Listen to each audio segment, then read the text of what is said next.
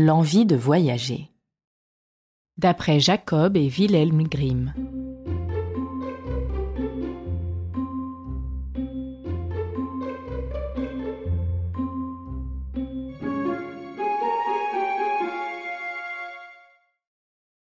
Il était une fois une femme pauvre, dont le fils avait grande envie de voyager.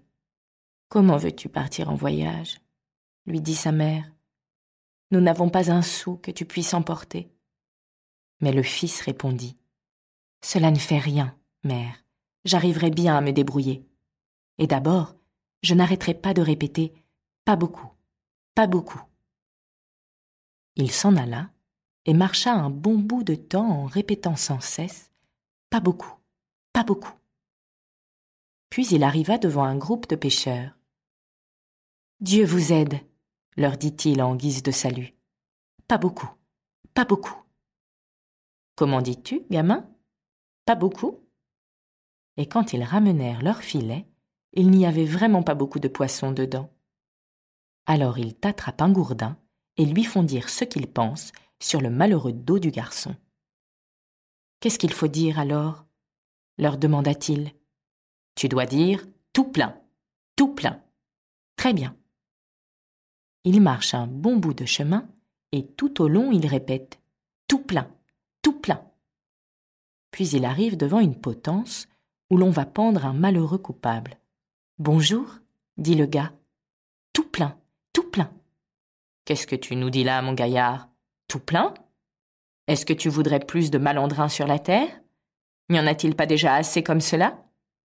Sur quoi le bâton entre en jeu et lui fait entrer la leçon par le bas du dos. Mais qu'est-ce qu'il faut dire alors? Que Dieu prenne pitié de la pauvre âme.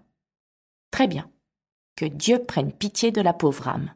Que Dieu prenne pitié de la pauvre âme. Et avec ce refrain, il fait encore un grand bout de chemin.